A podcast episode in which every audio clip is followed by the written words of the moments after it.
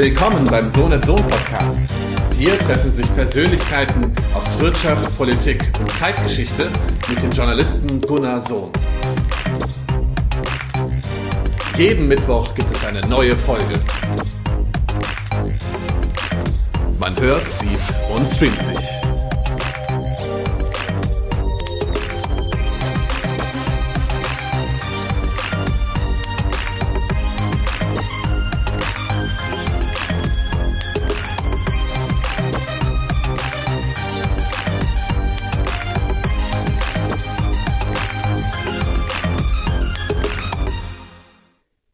Heutigen Podcast-Folge beschäftigen wir uns mit einigen interessanten Indikatoren, die wichtig sind für die Zukunftsfähigkeit der Volkswirtschaft in Deutschland. Dazu zählt unter anderem die Investitionsbereitschaft des Mittelstandes, also in Themen zu investieren, die neu sind oder die deutlich das Bestandsgeschäft verändern und erweitern.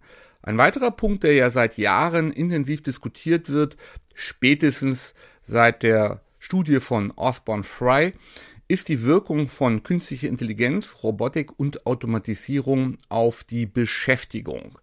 Und da gibt es eine neue Studie, die zu überraschend positiven Schlussfolgerungen kommt.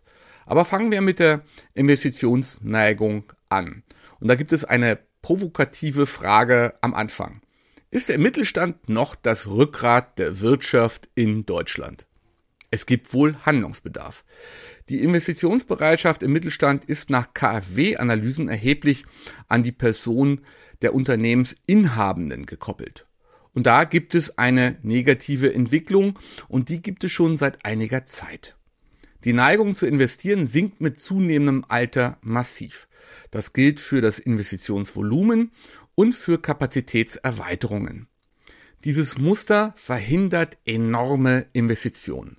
Seit 2002 ist das Durchschnittsalter der Inhaber um acht Jahre gestiegen. Hinzu kommt vielfach eine bevorstehende Unternehmensnachfolge.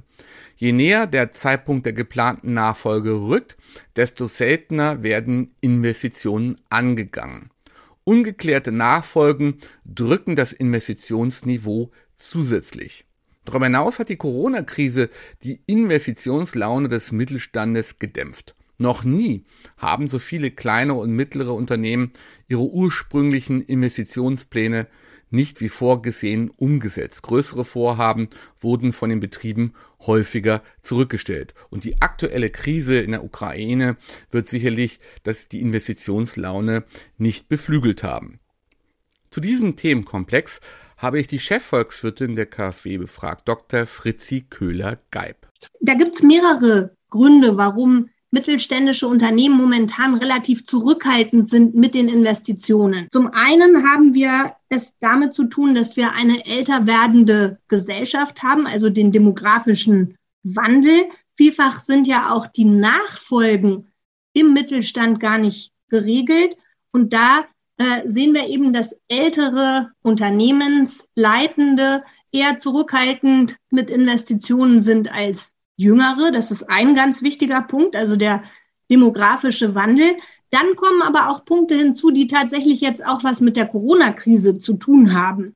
Denn wir haben festgestellt, dass die Investitionsneigung ganz stark von den Geschäftserwartungen der Unternehmen zu, äh, zusammenhängt.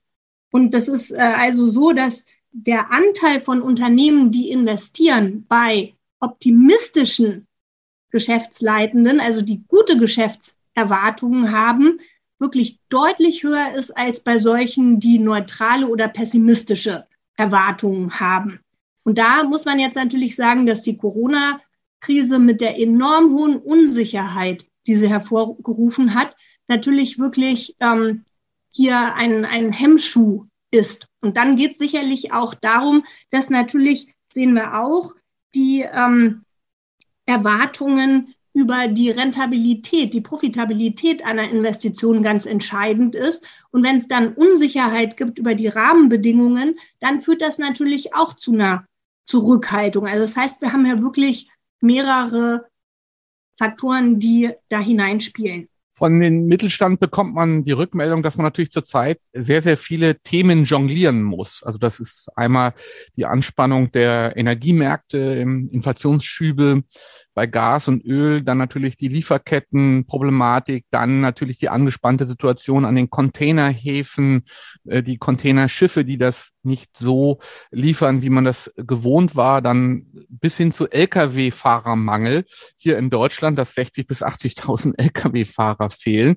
Also es gibt eine ganze Geme große Gemengelage, die natürlich dann zur Zurückhaltung auf der Investmentseite führen. Das wirkt natürlich so ein bisschen als Brandbeschleuniger. Das würde ich jetzt zusammenfassen, also da gebe ich Ihnen recht, Herr Sohn, das würde ich eben zusammenfassen, auch unter dieser sehr hohen Unsicherheit. Die Unternehmen wissen eben auch nicht genau, wie lange diese Lieferengpässe anhalten werden. Wir haben Befragungen im deutschen Mittelstand gemacht. Der Großteil der Unternehmen geht schon davon aus, dass die sich im Lauf des jetzt angefangenen Jahres 2022 entspannen.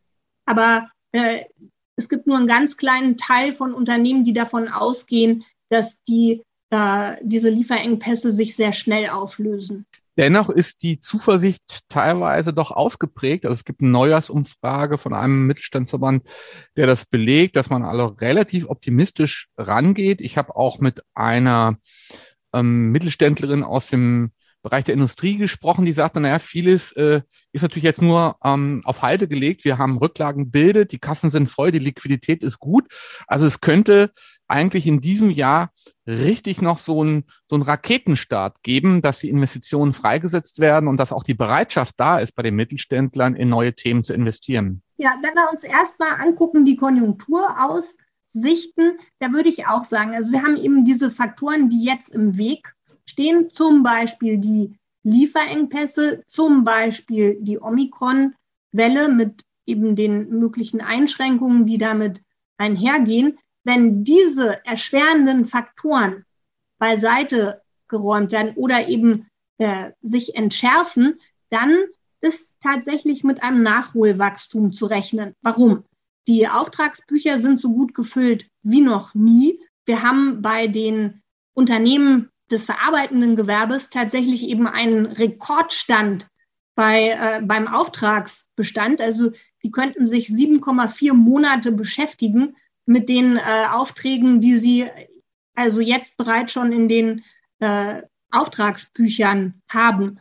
Und wenn dann eben auch äh, die Omikron-Welle wieder abnimmt, dann gehen wir auch davon aus, dass wieder verstärkt Dienstleistungen nachgefragt werden. Also wir gehen auch davon aus, dass wir im Lauf diesen Jahres ein Nachholwachstum sehen werden.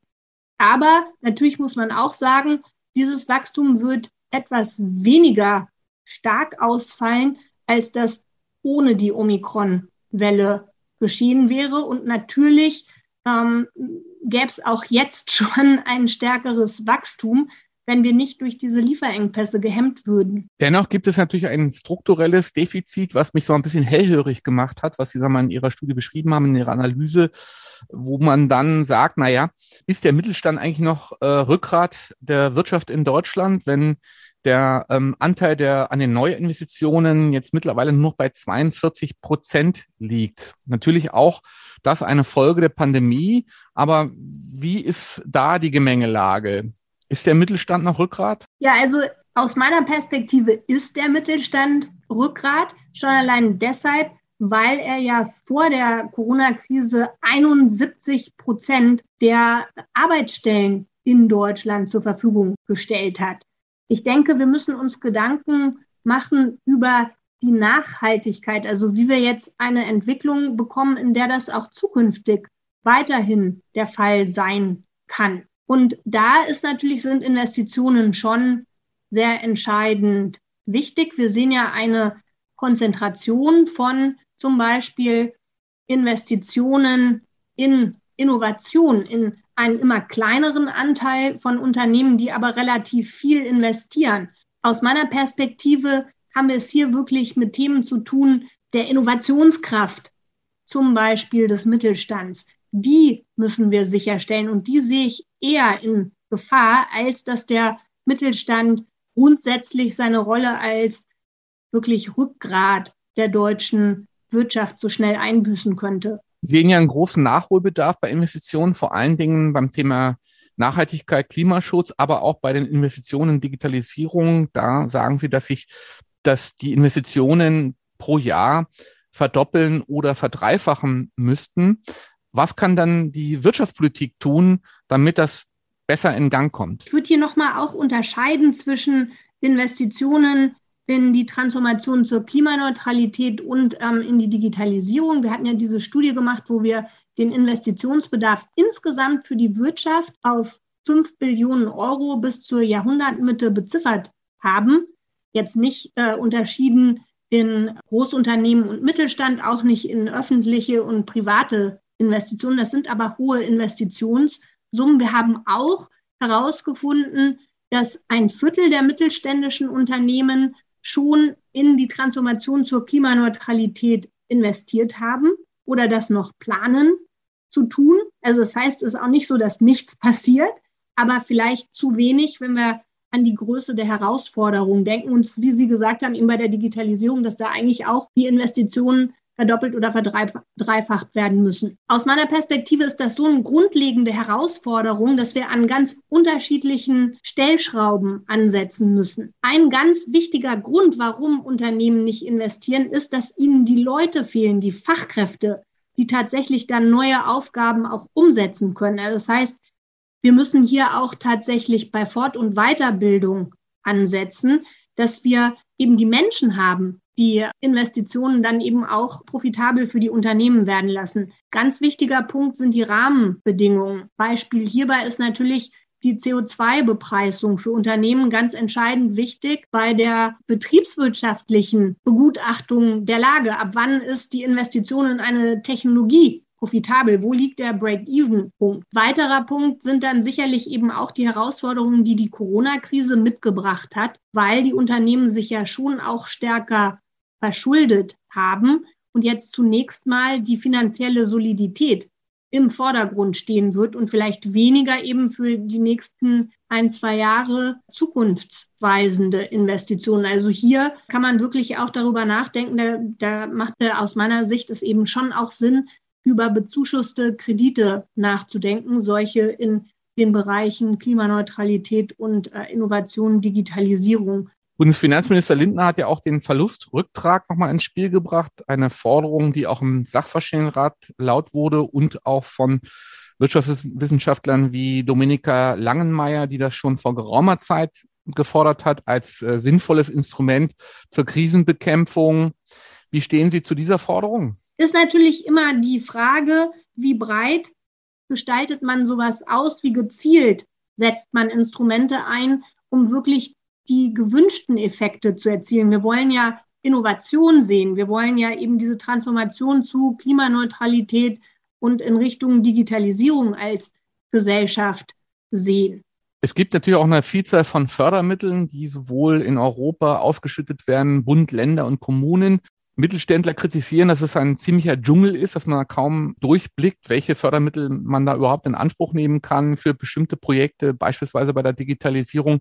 Brauchen wir da vielleicht mal eine Bündelung? Ja, also ich denke, dass, dass alle Maßnahmen, die eine größere Transparenz schaffen, hilfreich sind. Jetzt muss man natürlich auch sagen, dass Instrumente ja auch, also die, die, das Portfolio an Instrumenten zur Förderung über die Zeit gewachsen ist dass wir auch verschiedene Ebenen des Staats haben in Deutschland. Und grundsätzlich finde ich, wenn man sich das System in Deutschland anguckt, zum Beispiel jetzt auch mit Blick auf Innovationsförderung, dann kann man schon sagen, dass Deutschland da eigentlich ziemlich gut aufgestellt ist. Und vielleicht ist eben, sind tatsächlich Maßnahmen, die hier stärker noch Transparenz schaffen für die Unternehmen, für die das in Betracht kommt, noch hilfreich sein können. Wir tatsächlich an einem Punkt sind, stärker als zu anderen Zeitpunkten, wo wir in Deutschland entscheiden müssen, wie wir eigentlich weiter wirtschaften wollen.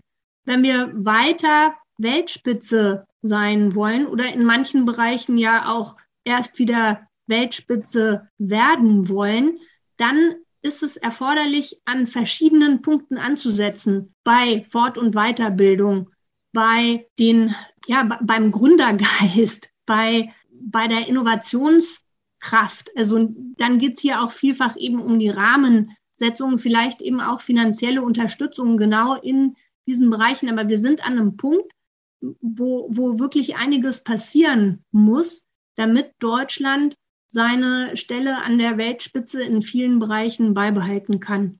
Wir haben also in der Wirtschaftspolitik, aber auch in den Unternehmen selbst doch eine ganze Menge Hausaufgaben zu lösen. Die Chefvolkswirtin der KfW hat dafür wichtige Anregungen gegeben. Mit der Firmenchefin Kerstin Hochmüller habe ich mich dann auch über diese Studie der KfW unterhalten. Sie sieht die Perspektiven für den Mittelstand positiv. Man muss natürlich auch sagen, dass sie eher die Hidden Champions in Deutschland repräsentiert und die sind ja so ein bisschen die Avantgarde der Unternehmen in Deutschland. Besonders im technischen Sektor sieht sie nach wie vor eine hohe Investitionsbereitschaft.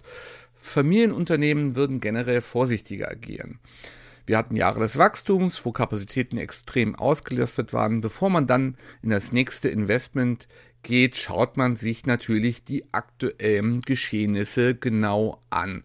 So Hochmüller vom Antriebsmotorenhersteller Marantik. Mit ihr habe ich auch gesprochen. KfW hat äh, wieder eine aktuelle Studie vorgelegt zur Investitionsbereitschaft des Mittelstandes, vor allen Dingen, wenn es um neue Themen geht, um Erweiterungsinvestitionen. Das ist mehr oder weniger seit Mitte der 90er Jahre mit Wellenbewegungen eine Tendenz, die nach unten geht. Verschiedene Faktoren, die das beeinflussen. Aber wie siehst du generell die Gemengelage? Warum ist das so, dass der Mittelstand äh, so zurückhaltend bei Investitionen ist? Ich kann das Bild nicht ganz, nicht ganz nachvollziehen, weil die Unternehmen, denen wir zu tun haben und auch ähm, wir selber sind äh, natürlich sehr stark im technischen Bereich unterwegs und da ist die Investitionsbereitschaft schon gegeben geben. Aber ich glaube, es ist eben auch ähm, typisch für Familienunternehmen, äh, mit einer gewissen Vorsicht zu agieren. Wir hatten viele Jahre ähm, des Wachstums, wo Kapazitäten ähm, extrem ausgelastet waren. Und ich glaube, die sind halt an manchen Punkten an, ähm, an einer Stelle, wo man jetzt eben überlegt, bevor man das nächste Investment tätigt, was passiert eigentlich in, in der Wirtschaft und in der Welt? Und wir haben natürlich ein paar Andeutungen für Krisen. Und ich glaube, dass daher eine gewisse Zurückhaltung kommt. Einfach weil es per se ähm, ist man vorsichtiger und schaut ihm, ob man, ähm, ob man die, über die Runden kommt. Und wenn das nicht geht, dann wird es halt irgendwann wieder eine Welle der, ähm, der Investitionen geben. Und hinzu kommt, dass sich natürlich gerade so viel verändert, klassische Investments angeht. Wie baut man Gebäude? Braucht man sie eigentlich? Ähm, wie finanziert man denn Maschinen?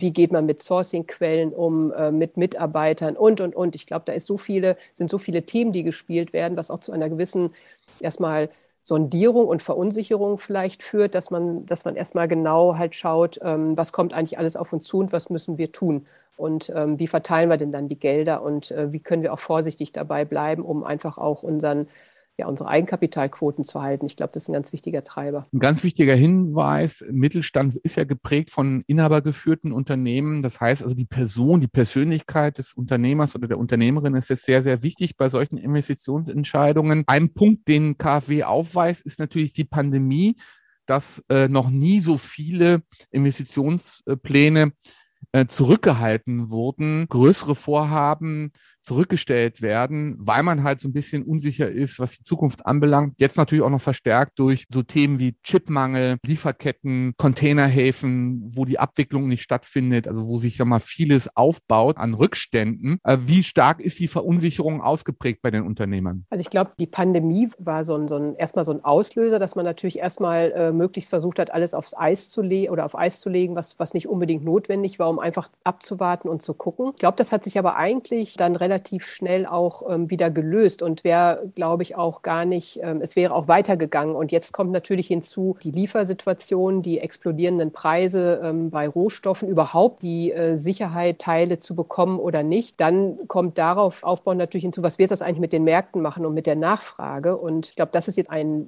wesentlich größerer Schritt, der dafür sorgt, dass eine Verunsicherung da ist, beziehungsweise ein Abwarten, ähm, was man denn eigentlich tut und ob man wirklich investiert und ob denn die die Wachstumsraten, die man vielleicht auch gewohnt war und auch die Einschätzung zu den Märkten, ähm, ob die eigentlich Bestand haben. Und das ist etwas, was wir uns ja auch regelmäßig gefragt haben. Wenn man vor der Pandemie gefragt hätte, wie lange geht eigentlich hier alles gut in den Märkten, wenn wir nichts tun, sondern einfach alles das machen, was wir machen, was ja nicht falsch ist, dann war die Einschätzung, hörte man von vielen, ja, mindestens zehn Jahre. Also es waren ganz andere Zeiträume. Und wenn man jetzt fragt, selbst in der Pandemie war, war, die, war es noch so, dass man immer noch davon ausging, das normalisiert sich alles. Und jetzt werden auf einmal ganz andere Jahreszahlen aufgerufen. Und ich glaube, das führt einfach dazu, dass man sein gesamtes Konzept für Geschäftsmodelle und für Investitionen überdenkt. Darum kommt es auch zu einem gewissen Stau oder zu einer Zurückhaltung. Wenn wir die Angebotssituation sehen und die Störungen, die man jetzt hat bei der Produktion beispielsweise, dass man bestimmte Rohstoffe gar nicht bekommt oder nicht so, wie man es äh, braucht, dass jetzt nochmal die Nachfrage ja da ist,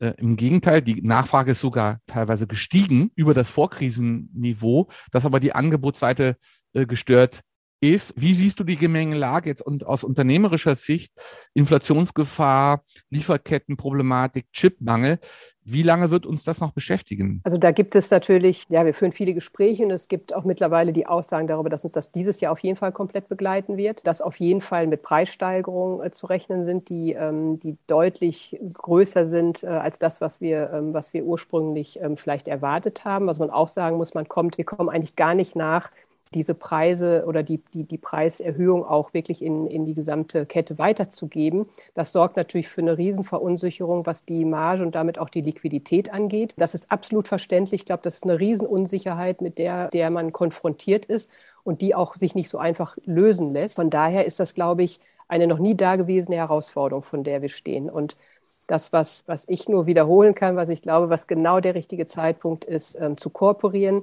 sich zusammenzutun, zu bündeln, alles mehr ähm, alleine zu machen, sondern in der Krise verlieren alle. Und wenn man, äh, wenn man dann sich zusammentut und glaube ich, dass der Verlust geringer ist, als wenn man versucht, da jetzt entweder als Gewinner hervorzugehen oder aber alles alleine zu meistern. Von daher würde ich meinen, sollte es einen Push geben in Richtung Kooperation, weil ich glaube, es lässt sich darüber ähm, eine Menge abfangen, damit auch verändern und das könnte auch wieder Chancen bedeuten. Ob das passiert im Mittelstand, ist schwer zu sagen. Sicherlich ist es erkennbar, dass Bewegung da reinkommt und ich würde meinen, wir könnten viele Chancen in dem gerade ähm, nutzen, was, was aktuell ähm, die Herausforderung ist, weil alle die gleichen haben. Und jetzt kommt es darauf an, flexibel zu sein, schnell zu sein und Dinge zu tun, die man vorher noch nicht gemacht hat. Und das ist eigentlich ein perfekter Zeitpunkt. Aber das, was du forderst, was du auch bei dem Vortrag auf der Digital X natürlich dargelegt hast, ist ja vielleicht dann auch die Schwäche des Inhabers, dass mal vieles auf diese eine Person dann gemünzt ist und von dieser Person abhängig ist. Und dann kommt noch hinzu, KfW-Studie weist das auch aus, je älter der Unternehmer ist, desto weniger wagt er, desto weniger geht er in neue Geschäfte rein. Das laufende Geschäft ist vielleicht auch noch ganz auskömmlich. Der Laden brummt, man sieht es im Handwerk. Was würdest du jetzt den Mittelständlern empfehlen? Der Mensch ist ja immer ein Gewohnheitstier und immer bequem. Und äh, man hat natürlich seine Modelle und seine Prozesse und an denen ähm, hält man auch fest. Aber Mittelständler sind nicht per se nur abhängig von einem Unternehmer, sondern es sind natürlich die Werte, die, der, äh, die, die dadurch vertreten werden, die sich als Kultur in einem Unternehmen dann manifestieren. Und das ist natürlich eine Beständigkeit und das ist auch eine ein Festhalten an dem Erfolgsmodell, was man, ähm, was man hatte. Und eh natürlich das bröckelt. Also selbst jetzt haben wir ja volle Auftragsbücher und wir diskutieren eigentlich über äh, Lieferprobleme und Kosten. Aber eigentlich ist das, was dahinter kommt, nämlich übrigens, morgen sind die Auftragsbücher übrigens nicht mehr voll. Das tun wir gar nicht. Also wir glauben immer noch, wir haben ein Luxusproblem. Und ich glaube, das, das haben wir halt nicht mehr. Und gerade der Unternehmer kann es natürlich ändern. Und ich bin der Meinung, und ich kenne viele Unternehmer, die, ähm, die sehr wohl in, in das Risiko gehen, weil sie haften schließlich mit allem, was sie haben. Und ich glaube auch, sie trauen sich auch die nächsten Risiken einzugehen. Der, die Frage ist, äh, oder die Antwort, die, die man braucht, ist, worauf denn jetzt und was sollen wir denn tun? Und wenn ich glaube, dieser Weg klar ist, wenn man einen Weg findet, ich glaube, dass dann auch die Risikobereitschaft und auch die Bereitschaft zu investieren extrem groß ist und dann auch sehr schnell geht. Aber es geht halt darum, was macht man denn jetzt? Und das sind so neue Wege. Und das ist jetzt das Problem, dass man natürlich nicht gewohnt ist, sich zu öffnen und miteinander Dinge zu tun und, und auch neu zu bewerten. Also zu bewerten, was ist Wettbewerb und was ist eigentlich gemeinsam und wieso denn eine Win-Win-Situation mit jemandem, äh, der eigentlich meine Marktanteile klauen wollte. Ich glaube, das Gedankenmodell aufzubrechen, das ist so schwierig.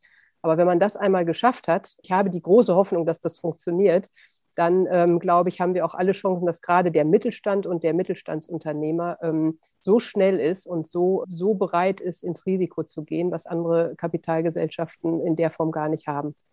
Bei den Unternehmensinvestitionen identifiziert der KfW einen riesen Nachholbedarf beim Thema Klimaneutralität und Digitalisierung. Also da müssen die Unternehmen mehr in die Puschen kommen. Der Personalchef von Heidelberger Druck sagte, naja, wer jetzt nicht in Nachhaltigkeit investiert, der wird irgendwann nicht mehr existieren. Also er sieht die Notwendigkeit, dass da mehr geschehen muss. Wie siehst du das im Mittelstand? Absolut. Es ist für uns genau der gleiche Weg. Digitalisierung natürlich, um Prozesse zu verschlanken, um, um Standards zu schaffen, um Zeit ähm, für andere Dinge zu haben und nachhaltig absolut. Meiner Meinung nach ist das ähm, genau unser USP, den wir benötigen können für Deutschland, für den Mittelstand, aber auch für Europa, um uns auch wieder einen positiven äh, Zukunftsbeitrag zu leisten. Und investieren müssen wir sowieso. Also warum soll ich nicht in Nachhaltigkeit investieren oder in nachhaltige Dinge? Weil Geld kosten die Dinge sowieso, die ich machen muss. Und das ist absolut ähm, mein Verständnis davon, was wir, was wir machen müssen.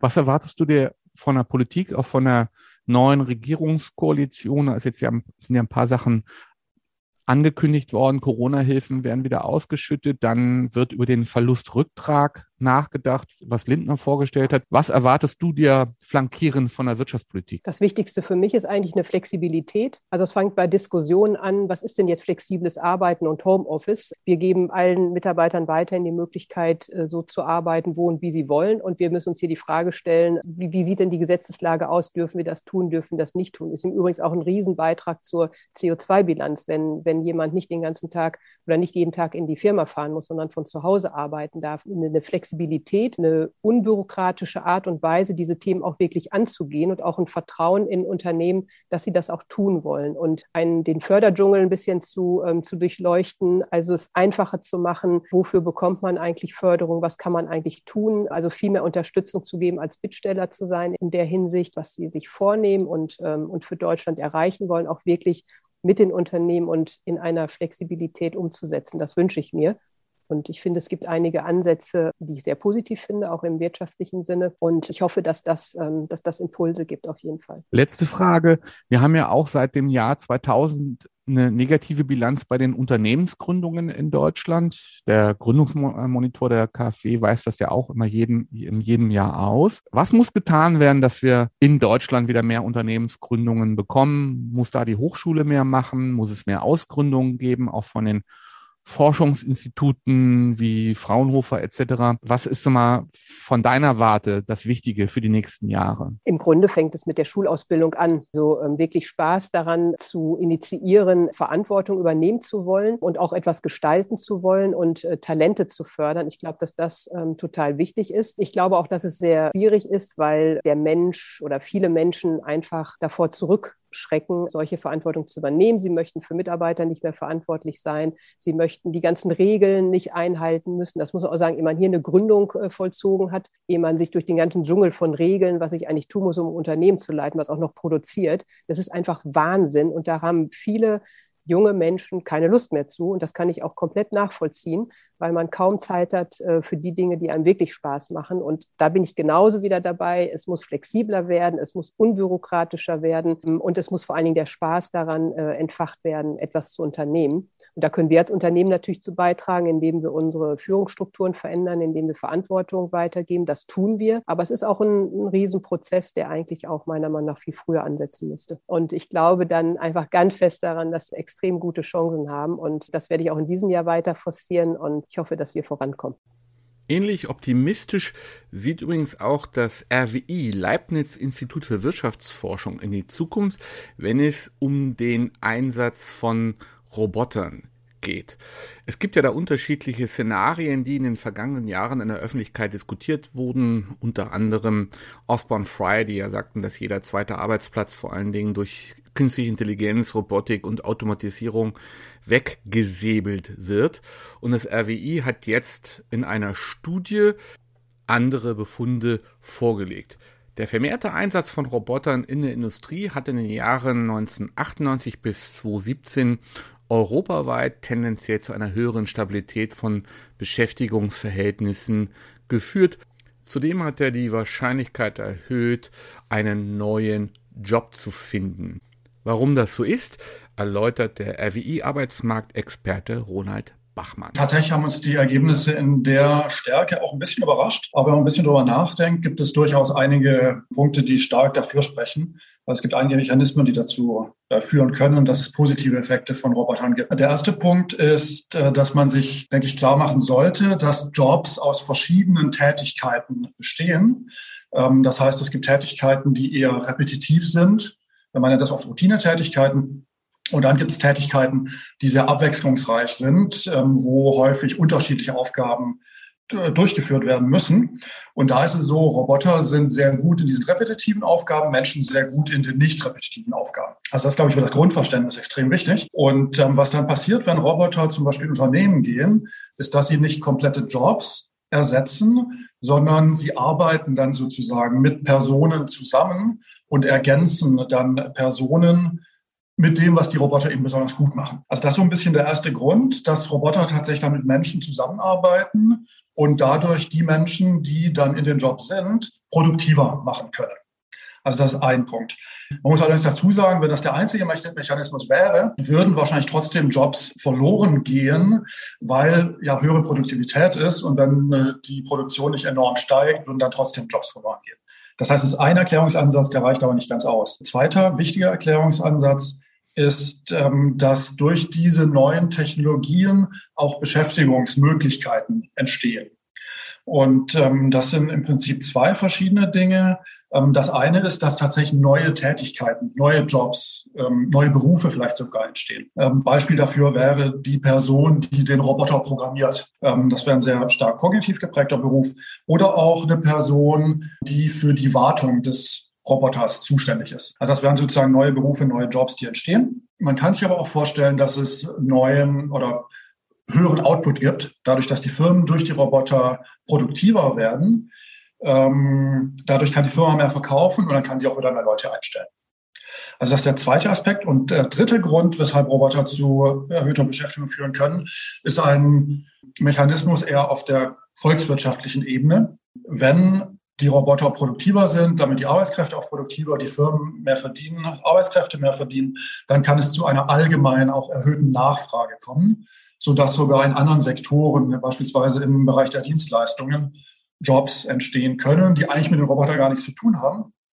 Aber es ist mehr Einkommen im Umlauf und dementsprechend erhöht sich die gesamtwirtschaftliche Nachfrage was sich immer mehr abzeichnet in der wirtschaftspolitischen Diskussion ist, dass der Kollege Roboter in Deutschland und in der westlichen Welt wahrscheinlich unverzichtbar ist, um die Delle in der demografischen Entwicklung auszugleichen. Also wenn die Babyboomer jetzt in den nächsten Jahren in Rente gehen, fehlen Millionen Arbeitsplätze in vielen, vielen Wirtschaftsbereichen und ohne Robotik, künstliche Intelligenz und Automatisierung wird man das überhaupt nicht ausgleichen können, auch nicht durch eine stärkere Einwanderung von qualifizierten Arbeitskräften. Auch das wird in dem Umfang nicht machbar sein. Insofern sind wir wahrscheinlich angewiesen auf den Kollegen Roboter. Dazu Bachmann. Die demografische Delle ist tatsächlich ein unglaublich wichtiges Thema, ähm, was aus meiner Sicht von der Wirtschaftspolitik häufig immer noch sträflich vernachlässigt wird. Ähm, also dementsprechend äh, finde ich das extrem wichtig, sich mit dem Thema auseinanderzusetzen. Ähm, ich würde komplett zustimmen, dass die Robotik, künstliche Intelligenz etc. uns da sehr helfen kann. Man sieht das auch interessanterweise, wenn man verschiedene Länder vergleicht. Man sieht zum Beispiel, dass in Ländern, wo die Bevölkerung deutlich schneller altert, beispielsweise Deutschland gehört dazu im internationalen Vergleich, schnellere Alterung, also ähm, ja, es werden mehr Leute in Rente gehen in den nächsten 10, 20 Jahren als in anderen Ländern, aber auch Länder wie Japan und Südkorea, das sind Länder, die alle sehr, sehr schnell altern. Und genau in diesen Ländern sieht man den allerstärksten Einsatz von Robotik. Es wurde auch für die USA alleine schon untersucht. Da wurde geschaut, ähm, wie sich das zwischen Industrien unterscheidet. Und auch da sieht man Industrien, wo besonders viele Leute in Rente gehen werden oder vielleicht sogar schon in Rente gegangen sind. Da werden besonders viele Roboter eingesetzt. Also dementsprechend ist das tatsächlich ein Mechanismus, den man schon sieht. Und ich würde damit rechnen, dass sich das in Zukunft noch verstärkt. Ähm, und da man das auch schon sieht, bin ich recht hoffnungsvoll, dass die Roboter einen durchaus wichtigen Beitrag zur Bewältigung des demografischen Wandels leisten können. Ähm, die Herausforderung durch demografischen Wandel ist so groß, dass es mit Sicherheit nicht eine Maßnahme gibt, die zur Lösung beitragen kann. Und dementsprechend muss es tatsächlich eine Mischung sein. Ähm, Roboter können da eine gewisse Rolle spielen. Ähm, und ich bin recht hoffnungsvoll, dass sie da tatsächlich auch einen Beitrag leisten können, haben natürlich aber auch ihre Grenzen, weil Roboter nur in Anführungszeichen, ähm, im Moment zumindest, äh, in einer sehr kontrollierten Umgebung gut funktionieren. Sobald viele Störfaktoren von außen kommen, wird es schwierig. Ähm, und ein anderer Aspekt ist, dass ähm, Roboter, künstliche Intelligenz und so weiter natürlich auch angenommen werden müssen von den Personen, die betroffen sind. Man hört beispielsweise aus Japan äh, von Pflegerobotern. Das kann ich mir in Deutschland nicht so richtig vorstellen im Moment, muss ich sagen. Also die soziale Akzeptanz spielt da mit Sicherheit auch eine große Rolle. Dementsprechend Roboter können eine Rolle spielen, aber haben auch ihre Grenzen. Und dementsprechend gibt es wichtige andere Faktoren. Ähm, Einwanderung wird auch eine gewisse Rolle spielen können, aber auch nicht die einzige. Also kann nicht das äh, äh, der einzige Mechanismus sein, mit dem man dem demografischen Wandel entgegnet, weil gibt es schöne Berechnungen, ähm, wenn man sich anschaut, wie viel Einwanderung man bräuchte, um den demografischen Wandel halbwegs glatt zu gestalten, dann wären das so hohe Zahlen, ähm, dass wir auch hier wahrscheinlich eher an die Grenzen der sozialen Akzeptanz stoßen würde. Ähm, dementsprechend Einwanderung auch, spielt auch eine Rolle, kann aber auch nicht die einzige sein. Und dann natürlich die gesamte Debatte im Rentensystem. Ähm, wie kann man Beiträge finanzieren? Ich befürchte, dass man auch an einer Erhöhung des Renteneintrittsalters nicht vorbeikommen wird. Da wird sich auch weiterhin etwas tun müssen, ähm, was auch dem steigenden Lebens, äh, der steigenden Lebenserwartung ähm, gerecht wird. Also dementsprechend ja, man braucht viele verschiedene Dinge, um dem demografischen Wandel gerecht zu werden. Ein weiterer Punkt, der nicht unterschätzt werden kann, ist, dass man für bestimmte Tätigkeiten überhaupt keine Arbeitskräfte mehr findet. Etwa in Nachtschichten, wenn es um die Reinigung von ja, Lagerstätten beispielsweise gibt. Ähm, entsprechende Rückmeldungen gibt es beispielsweise von einer Firma wie Dussmann. Dazu Bachmann. Ja, also den Eindruck würde ich auf jeden Fall bestätigen. Ich denke, das Beispiel mit dem Reinigungsroboter ist ein sehr gutes. Der Standard-Industrieroboter ist vielleicht aber auch gar kein so schlechtes Beispiel. Ähm, es wird ja häufig auf die Risiken von Robotern ähm, verwiesen. Äh, was da teilweise auch unter den Tisch fällt, ist, dass Roboter häufig Arbeiten übernehmen, die unangenehm sind. Die zum Beispiel laut sind, die schmutzig sind, die gefährlich sind und so weiter. Ähm, und äh, dementsprechend in all diesen Einsatzorten, äh, in der Produktion, ähm, eventuell in, in der Energieerzeugung und so weiter, das sind alles Bereiche, wo Menschen eher nicht so gut aufgehoben sind und Roboter ihren deutlichen Vorteil haben. Und genau in den Bereichen wird es immer schwieriger, Personen zu bekommen, ähm, weil man ihnen einfach enorm hohe Löhne zahlen müsste um diese ganzen unangenehmen Arbeitsbedingungen zu ertragen, in Anführungszeichen. Ähm, und wenn da Roboter an die Stelle treten können, ist das natürlich extrem hilfreich. Wie nun aber ist die Studie von Osborne Fry zu verstehen? Ich habe mich ja in meinem Blog, ich sag mal.com, mehrere Male mit diesen Prognosen auseinandergesetzt, die 2013 auf den Markt kamen, wonach äh, jeder zweite Arbeitsplatz gefährdet ist durch den Einsatz von künstlicher Intelligenz, Automatisierung, auch Robotik. Selbst die Studienautoren haben in der Rückschau von sieben, acht Jahren vor kurzem dann gesagt, naja, eigentlich äh, ist von diesen Prognosenszenarien überhaupt nichts eingetreten. Dazu Bachmann. Ich sehe die Studie von Frei und Osborn tatsächlich zwiespältig. Die Studie hat mit Sicherheit große Mängel. Also beispielsweise, dass nur in Anführungszeichen auf die technische Machbarkeit von ähm, technischen Neuerungen ähm, abgestellt wird und nicht gesagt wird, wie wahrscheinlich ist es, dass das dann auch akzeptiert wird und dass die Technik umgesetzt wird und so weiter. Oder auch, äh, dass die Schaffung von neuen Jobs keinerlei Rolle spielt. Es geht immer nur um die Zerstörung von Jobs in der Studie. Also von daher durchaus große Mängel und dementsprechend auch nicht sehr überraschend, dass die meisten oder dass die generelle Prognose in keinster Weise eingetreten ist.